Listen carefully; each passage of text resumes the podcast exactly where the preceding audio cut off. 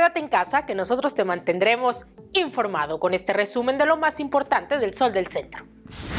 Ligero repunte en ventas ha registrado los restaurantes del estado durante los últimos 15 días, pues reportan un incremento del 10% en la afluencia de comensales.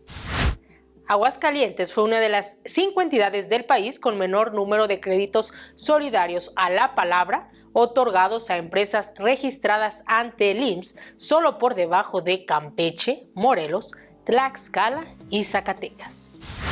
Autoridades de salud confirmaron 65 nuevos casos de COVID-19 y 5 decesos a causa de esta enfermedad, esto durante las últimas 24 horas en Aguascalientes. Además de los 5.384 casos positivos, 62 se encuentran en estado grave.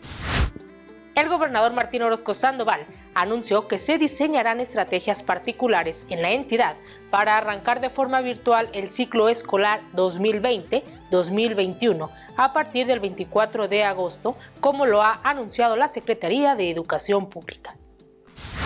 La Coordinación Municipal de Protección Civil de Aguascalientes efectuó un simulacro de rescate ante un incendio por una supuesta fuga de gas registrada en un edificio abandonado de la unidad habitacional Primo Verdad, con lo que demuestra que la corporación se encuentra debidamente preparada para atender emergencias y salvar vidas.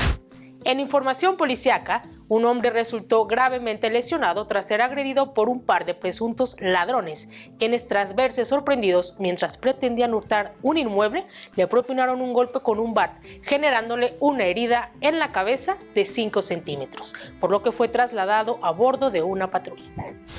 Y en los deportes,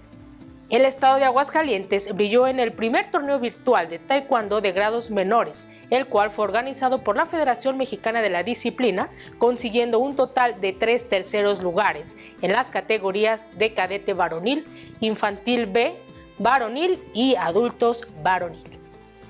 Quédate en casa, síguenos en nuestras redes sociales y para conocer el detalle de esta y mucha más información, no olvides adquirir las ediciones impresa y digital del Sol del Centro.